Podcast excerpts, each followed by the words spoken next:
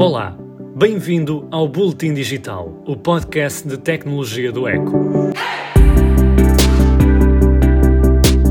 Agora já pode comprar um automóvel e pagar em Bitcoin. Semanas depois de ter aplicado 1.500 milhões de dólares na criptomoeda, a Tesla passou agora a aceitá-la como meio de pagamento. Elon Musk garantiu que o valor recebido em Bitcoin será mantido em Bitcoin e que a empresa não o vai converter para dólares ou euros. A decisão do patrão da Tesla ainda puxou pelo valor da moeda, mas foi sol de pouca dura. A Bitcoin tem estado a afastar-se do recorde de mais de 61 mil dólares que atingiu há bem pouco tempo. De qualquer forma, a notícia é um ponto a favor das criptomoedas e foi recebida com entusiasmo pelos adeptos dos criptoativos.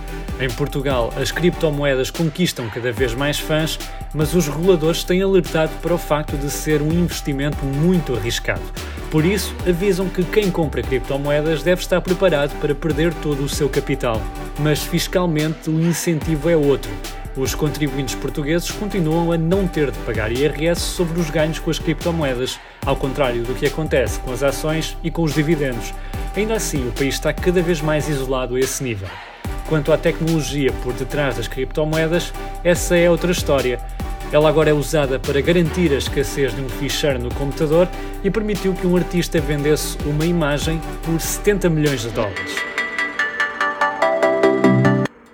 A falta de chips no mercado continua a marcar a atualidade, ameaçando a esperada recuperação da economia. As empresas de semicondutores continuam a fabricar componentes a todo o gás, ao ponto de um incêndio numa das maiores fábricas de processadores para o setor automóvel ter parado a produção e agravado ainda mais o problema mas uma das marcas de processadores mais populares no Ocidente está determinada a aproveitar a situação.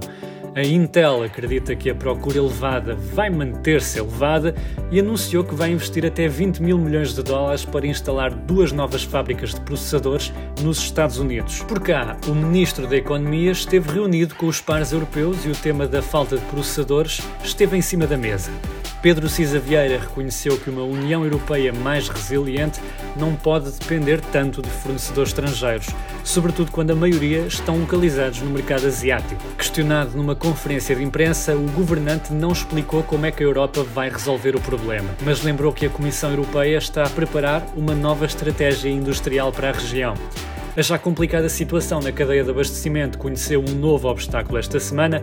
Um dos maiores navios de carga encalhou no canal do Suez e está a impedir a passagem numa das mais importantes artérias comerciais em todo o mundo. A coroa da Netflix no mundo do streaming está sob ameaça da Walt Disney. Por este andar, a gigante do entretenimento vai liderar o mercado em 2024, se contarmos com o serviço Disney Plus e com as plataformas ESPN e Hulu. Em apenas 16 meses, o Disney Plus alcançou o número de utilizadores que a Netflix conseguiu em 10 anos. São já 100 milhões. Mas a Netflix foi pioneira e surgiu num mundo muito diferente do atual, sendo certo que não deverá baixar a guarda. O serviço líder de mercado em Portugal tem já mais de 200 milhões de assinantes em todo o mundo e investe agressivamente em conteúdos originais. Portugal quer entrar em jogo e o Parlamento aprovou há pouco tempo uma taxa de 1% sobre as receitas destas empresas.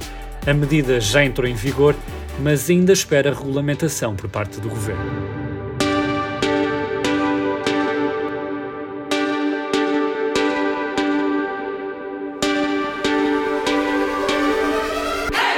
No ano passado, a Google bloqueou ou removeu cerca de 3.100 milhões de anúncios.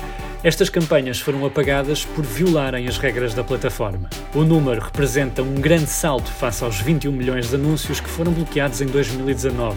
As campanhas de fraudes relacionadas com a Covid-19 explicam parte deste aumento. Durante o ano, a Google teve de impedir 99 milhões de anúncios que promoviam curas milagrosas e até falsas doses de vacinas. A empresa quer que este trabalho seja cada vez mais automático, por isso vai continuar a investir e a desenvolver algoritmos capazes de detectarem e bloquearem a publicidade fraudulenta. Este foi o Boletim Digital desta semana. Siga este podcast no Spotify, no Apple Podcasts ou onde quer que ouça os seus podcasts. O meu nome é Flávio Nunes e pode acompanhar o meu trabalho em eco.pt. Até à próxima semana.